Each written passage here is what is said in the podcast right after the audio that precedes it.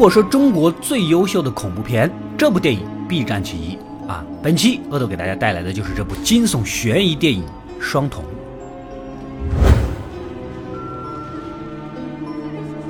故事发生在一栋写字楼里，女秘书找老板处理文件，发现他裹着毯子躺在椅子上，浑身冰凉，竟然死了。接到报警，警方立刻赶到现场，一番调查啊。死者就是个无良企业家，经常向河里排放化工废料。诡异的是，他的鼻腔黏膜结着冰，似乎是在寒冷的水中被淹死。但是现在正值炎炎夏日，哪来那么多淹死人的冰水呢？我们的男主老黄是个警察啊，但是他因为举报同僚贪污受贿，结果遭到排挤，从刑事组给调到了外务组，现在只能干点跑腿的活啊。刚回这办公室，老婆带着女儿也来了。言语中，这夫妻俩的关系啊，并不是很融洽，可能要离婚了。但是男主死活就是拖着不答应。这边的尸检报告也出来了，皮肤组织早就结了冰，肯定是淹死的。但矛盾的是，尸体里面却没有一滴积水，这跟常见的淹死呢又完全不同。死者的中枢神经和鼻子还发现了一种未知的霉菌，以他们现在的技术还无法分析，只能把样本送往美国的实验室寻求帮助。深夜，警方又接到了第二起案子。这次的死者是某个高官的小三，死之前曾报过火警，说家里有火灾，可到了现场没有丝毫着火的痕迹。然而离奇的是，死者的皮肤溃烂，肌肉严重脱水，却显示出妥妥的被烧死的样子。而且这就是第一现场，不存在转移尸体的情况，一个被淹死，一个被烧死。这两个案子之间背后到底有什么惊天大秘密？警察局局长呢不想把事情闹大，随便捏造一个死因，想糊弄过去完事儿啊！没有想到这还没有喘一口气呀，第三起命案紧接着就来了。第三个死者明面上是个外国的牧师，实际上呢做着国际军火交易，被人开膛破肚，肠子都被拉出来清洗了一遍，又塞回身体里缝好，伤口呢还有一个道符模样的图案。这惹到了美国老头上，肯定是无法敷衍的，只能召开发布会通报案情。而美国那边呢，也派出了一个 FBI 探员协助破案。探员来之前调查过，这边警局的底细他都摸得一清二楚，特意选了刚正不阿的男主来当助手。哎，目前三个死者的脑部和鼻腔里都发现了相同的霉菌，可以断定这是一起连环杀人案。只是杀人的动机还不是很清楚，受害者之间也没有什么联系。关于牧师身上的道符，就连道教协会的人也是一窍不通。总之就是一问三不知啊。太原提议，想要破案，必须要摸清楚凶手的作案逻辑啊，向精通宗教或者人类学的专家去打听打听，应该能找到线索。另外，他最好还是要亲自去一下墓志的现场看一看。哎，警察们就有些不爽啊，你这意思是我们搜的不够仔细啊？啊，不过毕竟是美国那边来的，抱怨几句呢，也就随他去了。没想到还真的发现了新东西啊，在冷气机里有一枚小钢珠，里面镂空，外面有个小口。赶紧调查另外两个死者现场，也发现了同样的钢珠。凶手啊，将这个钢珠凿空，注入了霉菌，然后利用空气枪打进受害者的冷气机的出风口，让霉菌扩散。看来手法是相当的高明，绝非一般人所为。到底是什么人，又有什么目的呢？两人找到了专门研究人类学、社会学的院士，没想到他一眼就看出来这个神秘道符啊，原来呀。几年前，在交趾地区挖掘出了一个名叫真仙观的道观，里面发现了不少还没弄明白的东西。说着，就把当年的存档的图片呢给拿出来对比，果然跟文物上的这是一毛一样啊！这个东西有点来头，叫做勾碟，是阎王的催命符。至于那篇石刻的文字，应该是古代道士从炼丹到修仙的操作步骤，具体怎么搞呢？他也还没完全破解。夜里。男主闲来无事研究起来，一张是刻满密密麻麻文字的石板，另外几张呢是类似棋盘的东西。突然灵光一闪，这两张叠在一起会怎么样呢？没想到如此一来，圈出了几个显眼的文字：富庙景旺。哎，第一个死者就叫做廖正富，第二个死者叫邱妙芳，对应的富和庙。第三个死者是个牧师，中文名字对不上。仔细一想。基督教聂斯托里派在唐代传入中国的时候被称为景教，那就代表了景啊。看来这就是凶手的杀人逻辑。如果不出意外的话，下一个受害者应该跟旺有关了。不知道死的又是哪一个舔到最后一无所有的舔狗啊？接着，男主又拿出了另外两个棋盘叠上去，又圈出了几个字儿，连到一起呢是不信鬼神者以及少阳太阴，暂时还弄不清楚啊。另一边呢，FBI 的分析报告呢也出来了，这种霉菌夹杂着昆虫的成分，叫做重生真菌，进入人脑导致受害者体内多巴胺浓度飙升，相当于是一口气吸了几吨的白粉，所以才会产生溺水或者火灾的幻觉。没过多久，第四起命案就发生了，果不其然，死者是个不孝子，名叫陈两旺。对应这个旺字。根据路人的说法，凶手是个暴躁的光头，开车跟别人发生冲突后就逃走了。等警察赶到现场，才发现车里被挖掉心脏的死者，死状是极其的恐怖啊！显然，所有的凶案都跟修仙有关。不过，FBI 探员不信这些玩意儿，什么案子都能用科学的方式解释，鬼呀、仙的什么不存在啊！回去的路上呢，男主也敞开了心扉，原来他当年举报的人就是他的小舅子。他老婆的弟弟啊，这家伙因为贪污受贿，估计要蹲十五年牢，完全接受不了啊，失去理智了，绑架了男主的女儿来报复。可正当他开枪准备同归于尽的时候，仿佛受到了神明的庇护，子弹却来了个九十度的转弯，诡异的把小舅子给打死。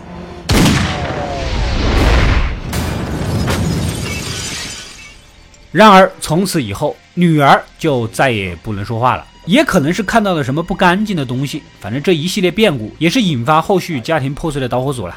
深夜，男主又去拜访院士，把自己发现的线索呢一五一十的说了个明白。院士呢也猜到了凶手的意图，他应该是想要得道成仙。在道家的某个流派中，将地狱分为了五种，分别是寒冰狱、火坑狱、抽肠狱、拔舌狱以及剜心狱。只要经过这五狱的试炼，那么他就能在第六道成仙。根据古籍记载，宋代有一个叫黄商的人，目有双瞳，就是一个眼睛有两个瞳孔，而这两个瞳孔可以在人群中分辨出人枭，人枭就是一些罪孽深重的恶徒，把这些人给杀了，就算是替天行道，就能够增加自己的修行。凶手所用的霉菌，实际上就是他大病之后所炼出来的丹药。道教上还有个说法。大病之后才能大彻大悟，这也是成仙的必要条件。少阳太阴按照天干地支的分布来看，分别代表了火和土这两个字儿。前面还好，这一划带出来，男主是惊讶不已啊！他的全名就叫黄火土，我一个人占了两个字儿，前面这几个死的已经够惨了，那我岂不是要来两倍啊？你这说的让我很怕呀！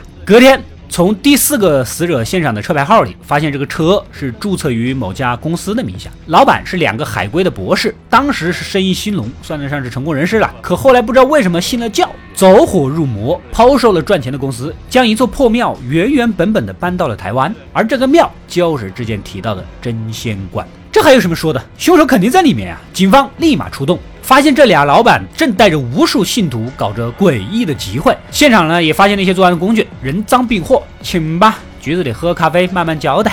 没想到的是，这群信徒在老板的带领下发了疯一样，直接砍死了一个警察，双方血斗起来，经过惨烈的厮杀，死伤无数啊。而男主和探员呢，跟着支援们一起赶来调查，在道观的密室里发现了一个气息奄奄的女子，她的腹部有一道伤口，立马送到医院。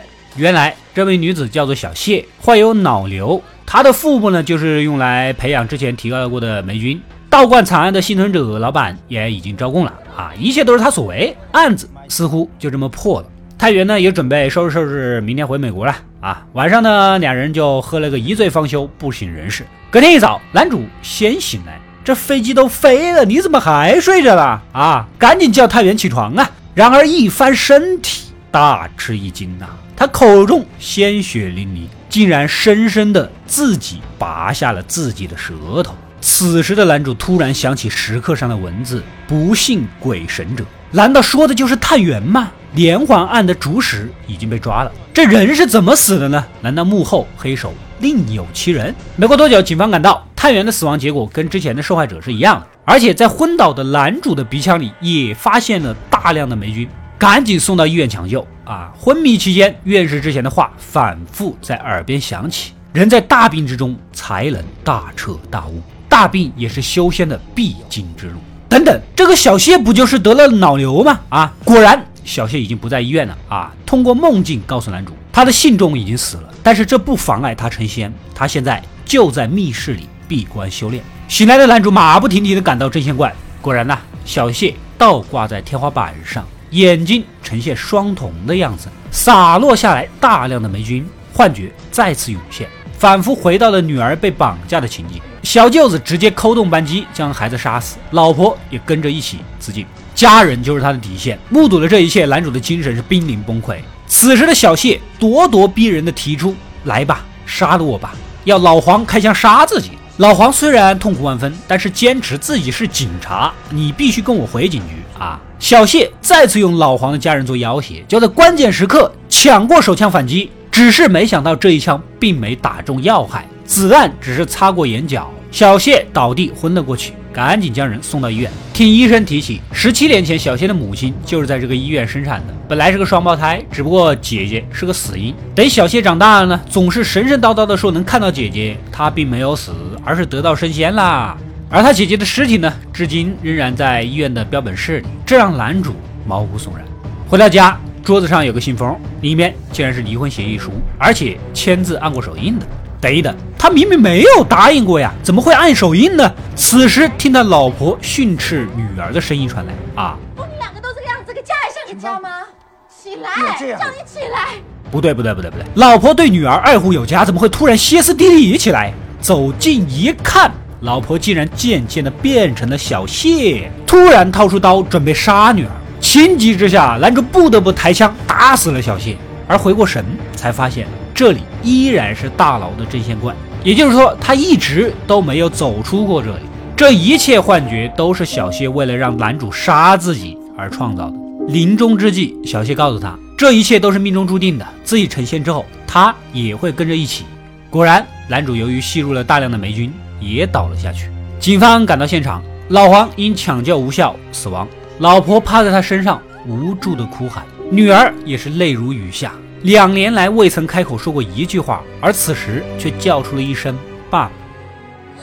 爸爸，也许是对家人的不舍，弥留之际的老黄想起了和家人开心的日子，眼角滑落泪水，似乎是回魂的征兆。警察呢，赶紧将其送到医院，一切秘密也随之揭晓。原来小谢和姐姐天生都是双瞳。具备成仙的潜力，而姐姐也许天赋更好，在胎里就已经脱离凡胎成仙，所以一出生她就是个死胎。而小谢只能等待成年，按照仙古道人黄商雕刻在石碑上的方法成仙。他先找来两个老板儿，一顿忽悠，能当神仙做什么凡人啊？然后把真仙罐搬来台湾，利用自己的身体熬炼那种产生幻觉的霉菌，按照时刻的步骤锁定五个受害者：廖正富、邱妙芳、景教牧师。陈两旺以及 FBI 探员，他们分别对应时刻上的富妙景旺以及不幸鬼神者，死状也跟五大地狱所描绘的寒冰狱、火坑狱、抽肠狱、拔舌狱、剜心狱一模一样。到这里离成仙只有一步之遥，而这最后一步却是最重要的，需要具备少阳太阴特征的人，利用冰解助他成仙。冰解就是道家利用冰刃解脱得道，所以才需要男主用武器杀死小谢。那么男主也算是功德无量，也可以一起升仙。前面五个步骤要杀有罪之人，这好找的很。但是最关键的是少阳太阴之人是世间罕有，所以必须要保证男主顺利的存活到小谢长大。而在这里，小谢的神仙姐姐在其中起到了关键的作用。为了帮助妹妹成仙，他一直暗中保护着男主。在女儿被小舅子绑架的时候，子弹诡异的拐了个直角，就是他出手相助。如果不救他的家庭，恐怕男主最后也会自寻短见而死。而女儿不说话，也是因为这个神仙姐姐怕她泄露所见所闻，所以用法术禁言了她两年。而最后男主的眼泪，也可以说他对成仙是毫无兴趣。生而为人，家庭和责任才是他追求的最大的快乐。笑什么啊？爸爸，爸爸因为很爱你，然后又说不出来，只好一直笑。故事到这里呢，也就结束了。相信大家能从《唐人街探案二》里看到很多本片的影子啊，基本就是照搬双瞳的构思了。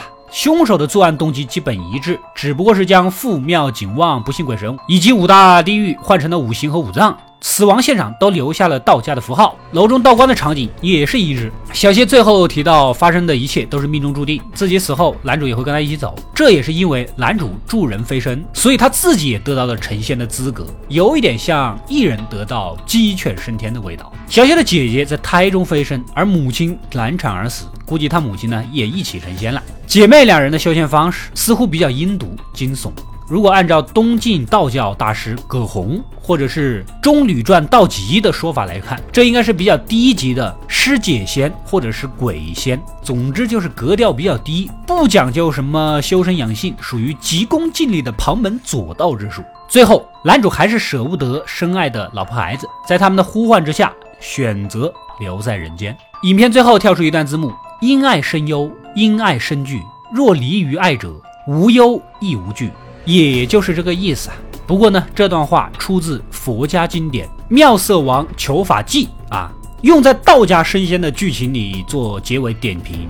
太上老君知道这件事儿吗？啊？这么一对比，《唐探二》照搬双瞳的构思，就不可避免地留下了逻辑上的错误。哎，比如医生最后的自杀显得莫名其妙，你硬要把它往冰姐上套，也说得过去。但电影实际上没有相应的描述，所以让观众产生了一种医生被嘴遁致死的错觉。可能就是由于这种过于露骨的致敬，观众在看《唐探二》的时候，很容易就想到了双瞳啊。